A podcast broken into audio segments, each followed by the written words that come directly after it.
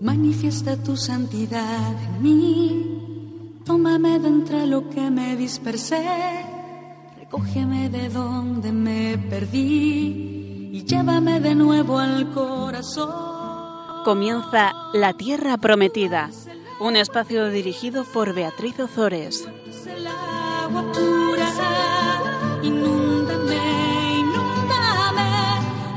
se transformará en mí.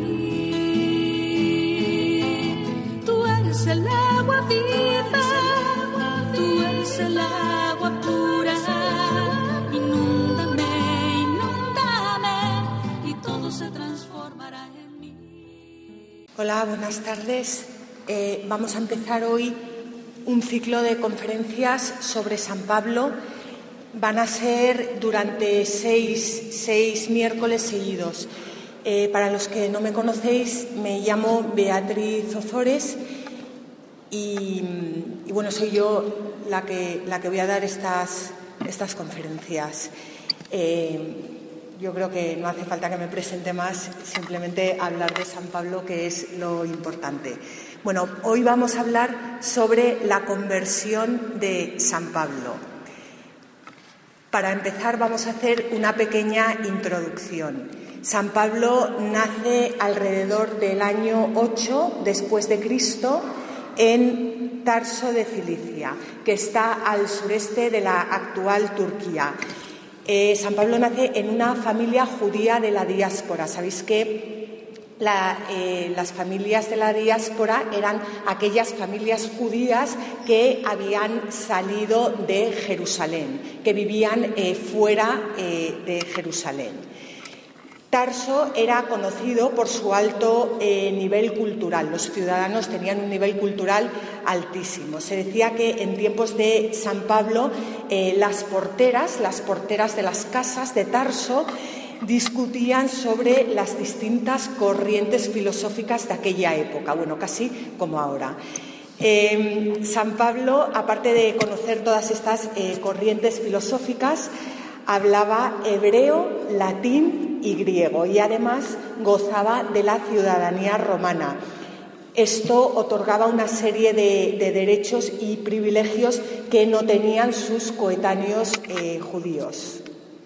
Bueno, pues eh, todo esto hacía que San Pablo estuviera abierto a una verdadera universalidad.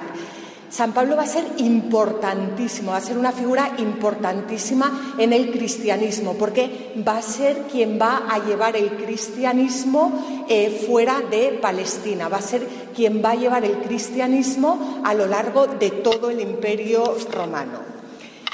Eh, siendo niño, San Pablo eh, aprendió el oficio de fabricar tiendas. Los judíos, eh, los, los, padres judíos, debían no solo enseñarle la religión a sus hijos, que eso era importantísimo, sino también enseñarles un oficio. El oficio que el padre de Pablo enseña a Pablo es el de fabricar tiendas. Consistía en trabajar eh, la lana ruda de cabra para hacer esteras o tiendas. Bueno, este era un oficio muy valorado en aquella época, ya que eh, los romanos necesitaban, pues para sus campamentos ne necesitaban muchas tiendas, por lo cual era algo bueno, pues que, pues, se hacía eh, continuamente. A los 13 años, que es la edad en la que un muchacho judío se incorpora a la comunidad de Israel, Saulo, Pablo, Saulo, deja Tarso y se traslada a Jerusalén.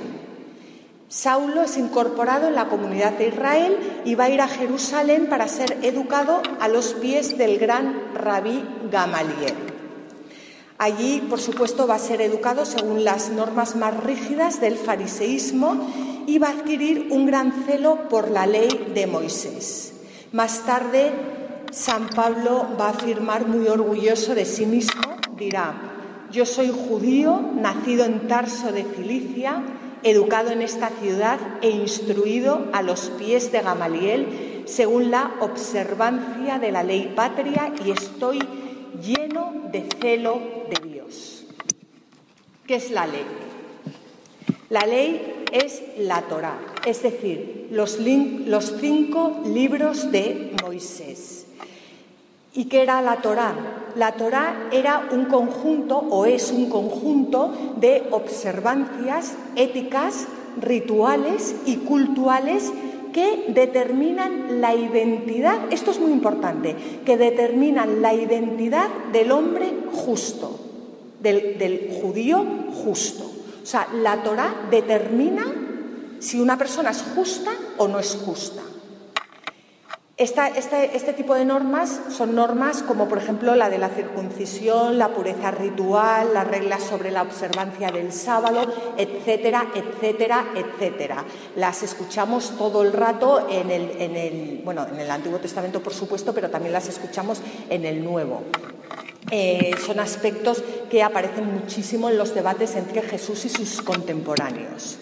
Bueno, pues todas estas observancias que forman la ley judía, eh, todas estas observancias que expresan la identidad social, cultural y religiosa del pueblo judío, habían llegado a ser importantísimas, sobre todo a partir del siglo III antes de Cristo, con el surgimiento de la cultura helenística. Daros cuenta que lo que diferenciaba a un judío del resto de la humanidad era que cumplía la Torá, que su ley era la Torá, su Dios era el Dios verdadero, que le había dado una serie de normas recogidas en los cinco libros de Moisés y el judío, el judío era aquel que cumplía la Torá. Ya desde pequeños ellos empezaban a leer con la Torá, cosa que desgraciadamente no hacemos nosotros ahora, porque nosotros deberíamos enseñar a nuestros hijos a leer con la Biblia.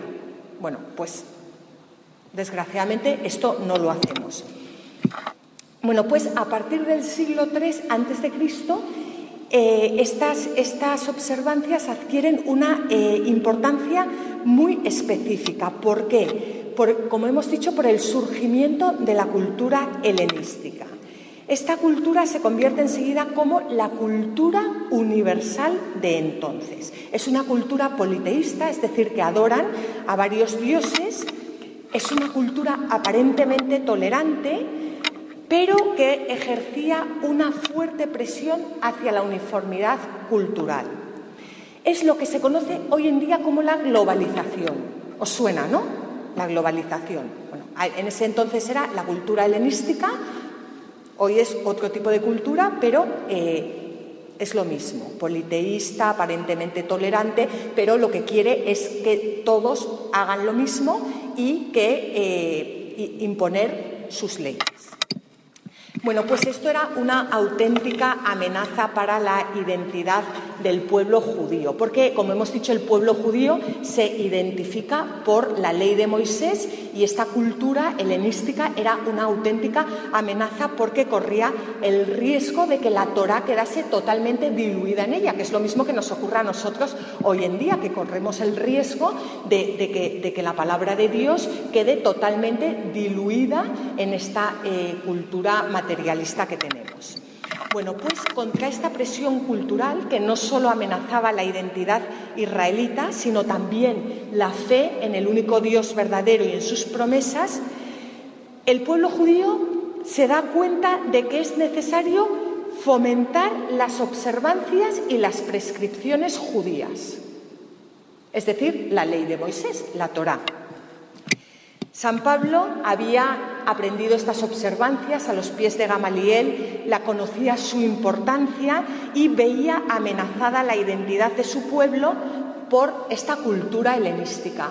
Pero también veía que este nuevo movimiento que estaba surgiendo entre los judíos, entre los suyos, estaba amenazando su ley, estaba amenazando su Torah, estaba amenazando su religión, estaba amenazando sus observancias y podía acabar con el judaísmo. Este nuevo movimiento era el de los seguidores de Cristo, el de los cristianos. Y por eso San Pablo perseguía a los cristianos, porque tenía ese celo por la ley que había aprendido primero en su casa y después a los pies del gran rabí Gamaliel. Bueno, pues como decíamos, San Pablo, por ese celo que tiene por la ley, persigue a los cristianos.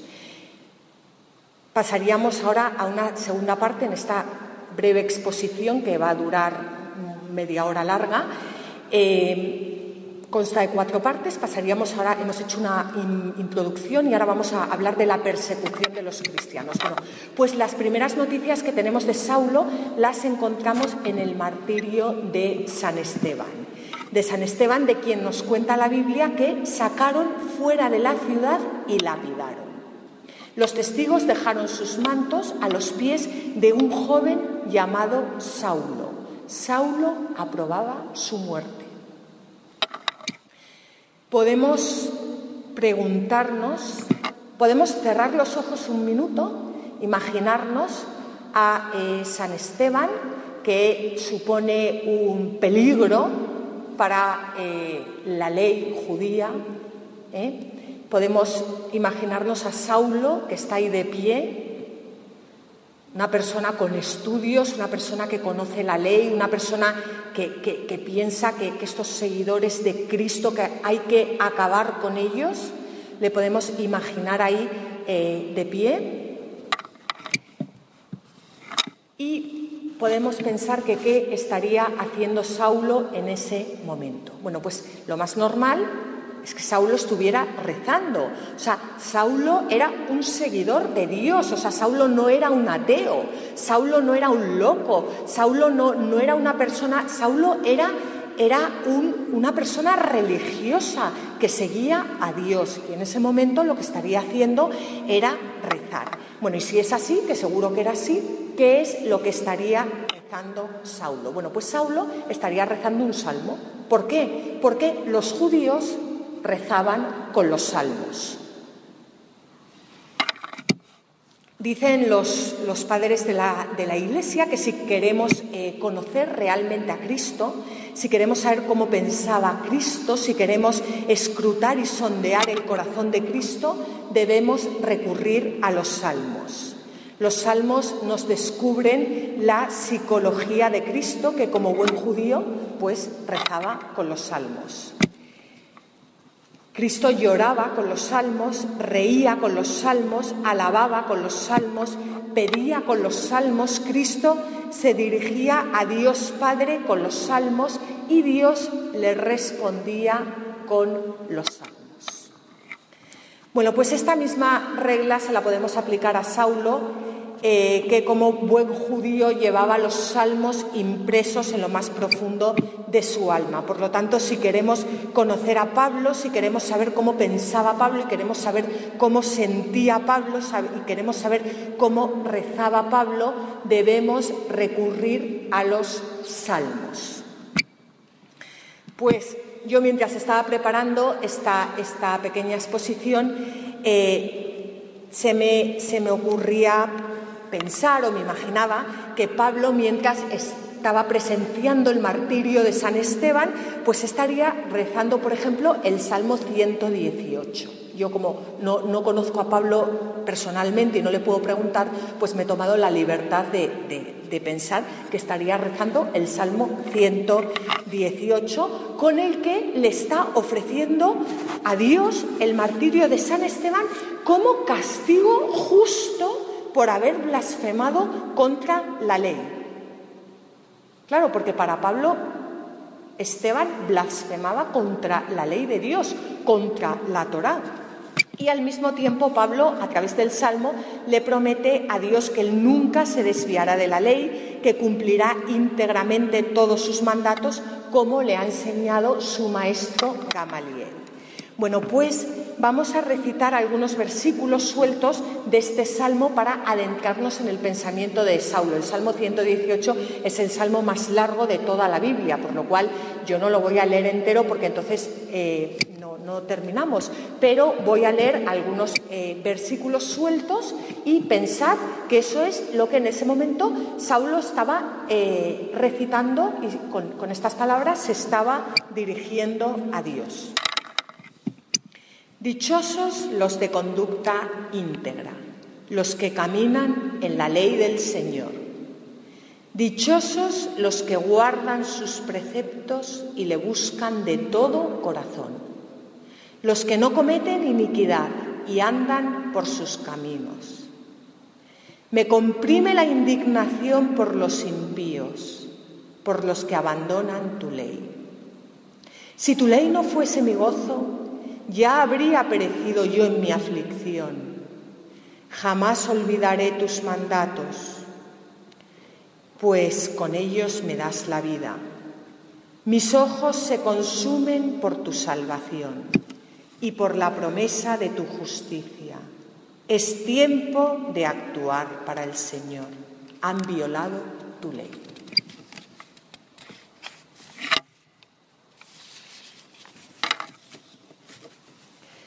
Pasaríamos ahora a lo que es la tercera parte de la exposición, que es el mensaje revolucionario de Cristo. Porque por ese mensaje no solo murió Cristo, sino que murieron muchos y actualmente mueren muchos. Saulo creía firmemente que Cristo y sus seguidores habían violado la ley de Moisés. ¿En qué consiste este mensaje revolucionario de Cristo que había suscitado toda esta oposición entre el pueblo judío que había suscitado tanta resistencia, tanto odio y, como hemos dicho, incluso la muerte? Bueno, pues el mensaje queda resumido en el siguiente pasaje del Evangelio de Marcos que dice así, el tiempo se ha cumplido y el reino de Dios está al llegar. Convertíos y creed en el Evangelio. Este, esta frase que acabo de leer es lo que causó la muerte de Cristo, la muerte de Esteban y la muerte de muchos mártires a lo largo de toda la historia. Con Cristo ha llegado el reino de Dios, el reino de los cielos, pero para formar parte de él hay que convertirse. Vamos a ver en qué consiste esta conversión que lleva a la muerte en muchas ocasiones. Bueno, pues aquí está el truco. Vamos el truco. Aquí está el, algo muy importante para poder comprender esto. Convertirse para los judíos significaba dar un paso atrás. Porque, como hemos visto, ellos entendían el pecado como el alejamiento de la ley. O sea, el, que, el hombre justo era el que cumplía la ley. El hombre que pecaba era el que se alejaba de la ley. Por lo tanto, convertirse era dar un paso atrás y volver al cumplimiento de la ley regresar a la observancia de la ley. Para convertirse tenían que volver a los 613 preceptos de la ley. Ese era el hombre justo, judío, aquel que cumplía los 613 preceptos de la ley. ¿Y qué pasa que con Cristo? Que Cristo cambia radicalmente el sentido de la palabra conversión. Con la venida de Jesús, el, término de la palabra conversión da un giro de 180 grados. Y ahora convertirse ya no significa dar un paso atrás, como para los judíos, sino que ahora convertirse significa dar un paso hacia adelante hacia el reino de Dios que ha llegado con Jesús, porque el reino de Dios es la salvación. El reino de Dios y la salvación es exactamente lo mismo, son sinónimos. Por lo tanto, convertirse ya no consiste en regresar a la observancia de la ley, sino en acogerse a la salvación que nos da Dios. Antes de la venida de Jesús, el orden era el siguiente. Primero era el pecado, el hombre se alejaba de la ley, después era la conversión, un paso atrás, volvía a la ley y de ahí la salvación. La salvación consistía en que el hombre cumpliera 613 preceptos. Pero con Jesús el orden cambia. Pecado, el segundo paso ya no es volver a la ley, sino que es acoger la salvación de Dios y el tercer paso es la salvación. Convertirse y creer ya no son dos cosas diferentes, sino que es una misma cosa. Convertirse es acoger la salvación de Dios, porque nosotros nos salvamos por los méritos de Cristo, no por cumplir los 613 preceptos de la ley. La primera conversión, nos dice Santo Tomás de Aquino, está en la fe, es decir, en aceptar la salvación de Dios como respuesta al encuentro con Cristo resucitado. Aquí está, aquí está, aquí está la diferencia, o sea, aquí, aquí, aquí está la clave. Muchas parábolas de Jesús nos hablan de esto, como por ejemplo la, parábola del banquete. Los invitados solo tienen que aceptar acudir a ese banquete, pero muchos prefieren hacer sus cosas. La salvación es un don de Dios, es un regalo, no es fruto de nuestros méritos. Y este es el mensaje revolucionario que causó la muerte de Cristo. La salvación no consiste en cumplir 613 eh, preceptos. La salvación es un don de Dios que Dios nos da gratuitamente. Y esto es algo que hoy en día también nos cuesta muchísimo creer. San Pablo en la carta a los romanos nos explica por qué Jesús fue rechazado por los suyos, por qué los suyos no acogieron este mensaje revolucionario de Jesús. Dice, porque desconociendo la justicia de Dios, es decir, justicia es santidad, justicia es salvación, desconociendo la santidad de Dios, desconociendo la salvación de Dios y queriendo establecer su propia justicia, no se han sometido a la justicia de Dios, no se han acogido a la salvación de Dios. Es decir, no dándose cuenta de que Dios había visitado a su pueblo llevándole la salvación, estaban preocupados en establecer su propia salvación a través del cumplimiento de la ley. De esta forma, Dios se vería obligado a darle su salvación como paga por sus buenas obras. Pero Dios no puede aceptar esto, porque Dios no puede ser un deudor para nosotros. Dios es amor y el amor se da siempre gratuitamente. Bueno, pues este es el mensaje revolucionario que Cristo trae a la tierra, que Él es la salvación, que Dios es quien nos salva y no nosotros por nuestros propios méritos. Y ya pasaríamos a eh, la cuarta parte y final, que es la conversión de Pablo. Bueno, pues Pablo había vivido este error en su propia persona. Y así nos lo dice él mismo en su carta a los filipenses. Dice, si alguien quiere querer confiar en su esfuerzo, en los títulos, en las garantías de salvación, yo tenía más que todos, porque fui circuncidado al octavo día, precepto de la ley. Soy del linaje de Israel, de la tribu de Benjamín, hebreo, hijo de hebreos y ante la ley fariseo, a causa del celo por ella, perseguidor de la Iglesia. En lo que se refiere a la justicia de la ley, llegué a ser irreprochable. O sea, Pablo era santo, entre comillas, claro, santo, ante la ley. Era lo que para nosotros, lo que nosotros entendemos por santo. Bueno, con, con sus matices, porque santo es aquel que se llena de Cristo, pero eh, de Dios. Pero, pero ante la ley Pablo era irreprochable. O sea, Pablo cumplía todos los preceptos, Pablo lo hacía todo perfecto. Pablo lo que nos quiere decir con estas palabras es que él se sentía merecedor de la salvación de Dios por sus propios méritos. Pero camino de Damasco, cuando estaba en la cumbre de sus logros humanos, Cristo sale a su encuentro. Y aquí hay un antes y un después en la vida de Pablo y un antes y un después en nuestras vidas. Cristo sale a nuestro encuentro, por supuesto, en el bautismo. Cristo sale a nuestro encuentro siempre, pero el antes y el después se produce cuando nosotros tenemos ojos para Cristo y podemos reconocer a Cristo. Pues Cristo sale al encuentro de Pablo y aquí cambia totalmente su vida, hasta el punto de afirmar, cuanto era para mí ganancia, por Cristo lo considero como pérdida.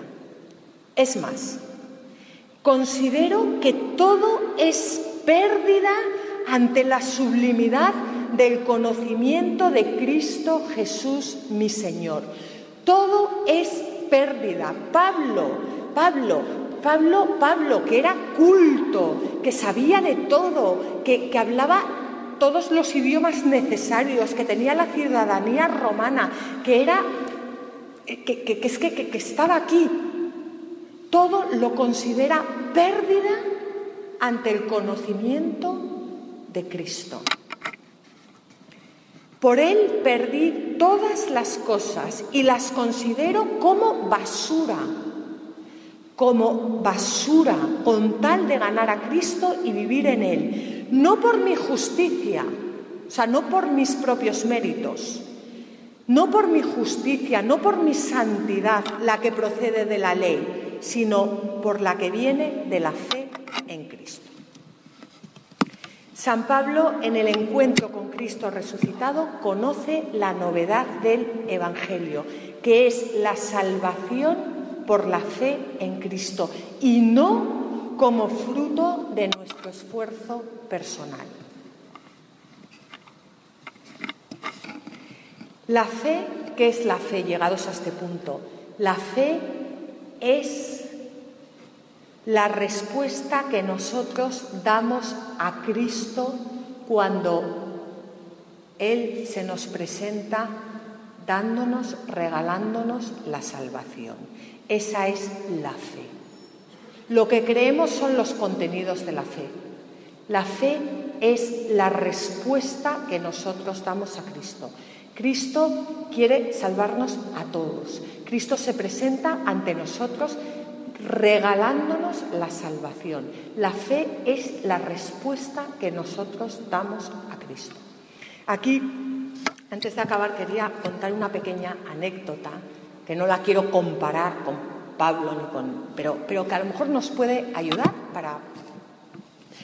Eh, cuando yo estaba estudiando, yo he estudiado últimamente en bueno, en mi vida también hay un antes y un después, como en la vida de Pablo. Entonces, pues yo después de tener un encuentro con Cristo, eh, después de, responderle, me tuve que ir, como he dicho antes, a los contenidos de la fe y eh, estudié, me licencié hace poco en ciencias religiosas en la Universidad de Navarra.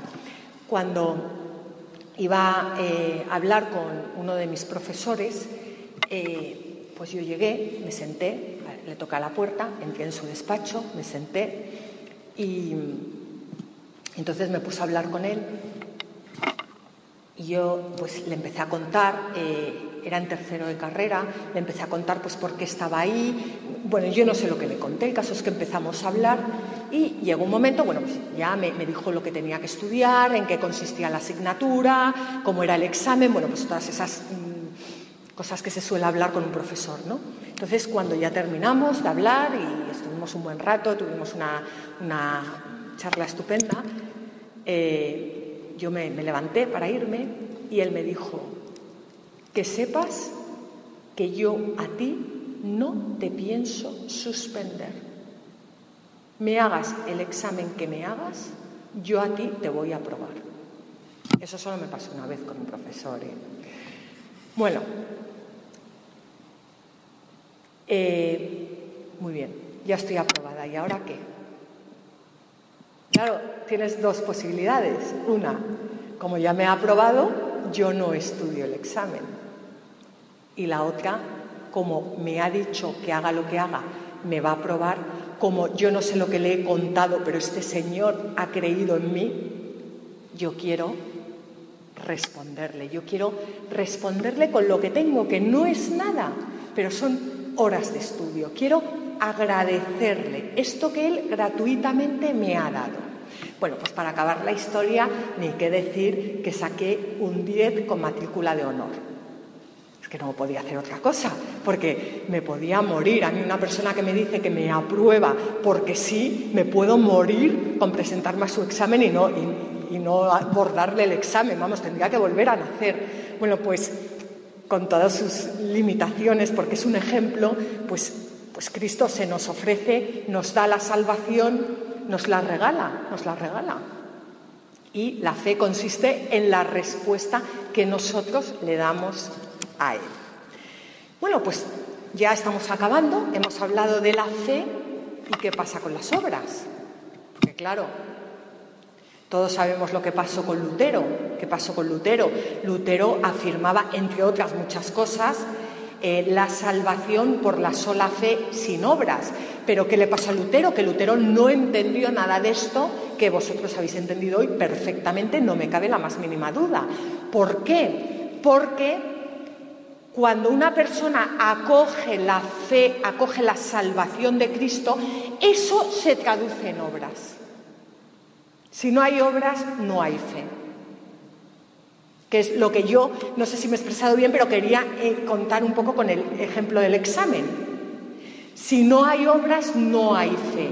O sea, la fe y las obras van unidas, porque la fe es el amor que es Cristo que sale a nuestro encuentro y nuestra respuesta, que es la fe, es, es, la respuesta que nosotros damos a ese amor, por lo cual eso necesariamente se tiene que traducir en obras.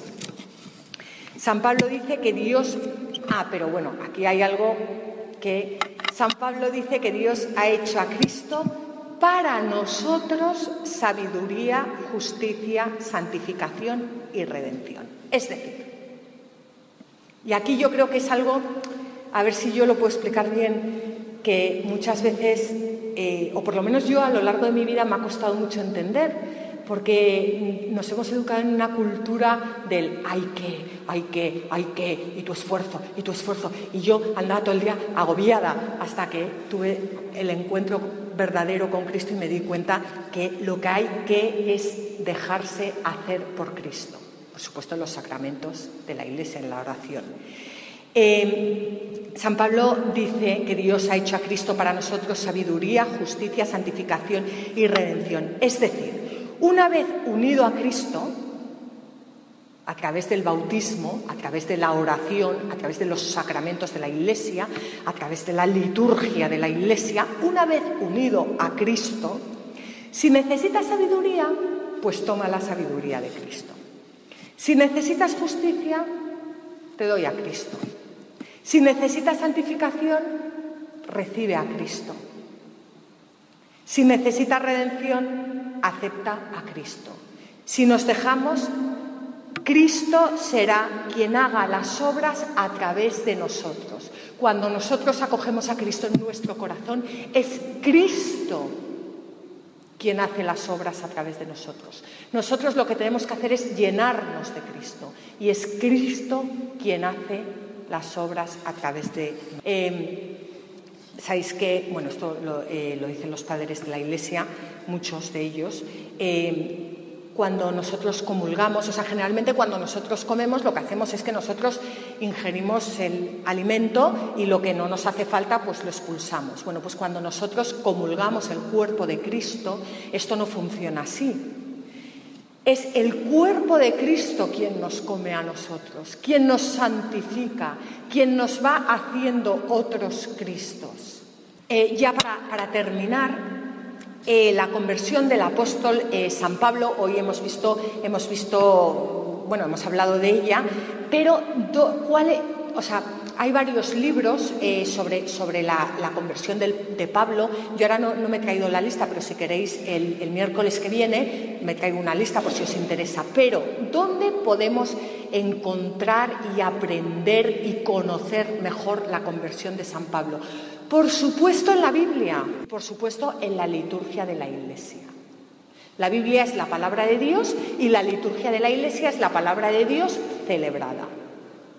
Bueno, pues en eh, la, fiesta la fiesta de la conversión de, Pablo que se celebra el viernes 25 de, enero, pues en la liturgia de ese día tenemos la mejor bibliografía para conocer la conversión de San Pablo, para vivir en primera persona la conversión de San Pablo. Y yo os invito a todos a que os sentéis a meditar las lecturas de la misa de ese día, las antífonas, las oraciones, eh, los textos de la, de la, liturgia de las horas.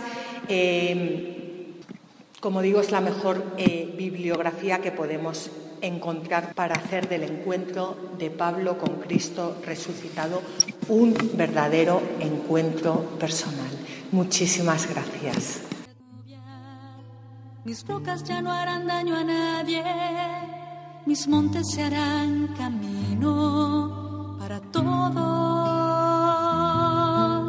Mi pasto abundante medicina será todo el que coma de mí. Yo seré la tierra que emana leche y miel.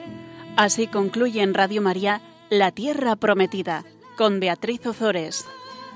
Tú eres el agua pura, inúndame, inúndame, y todo se transformará en mí. Tú eres el agua vivida.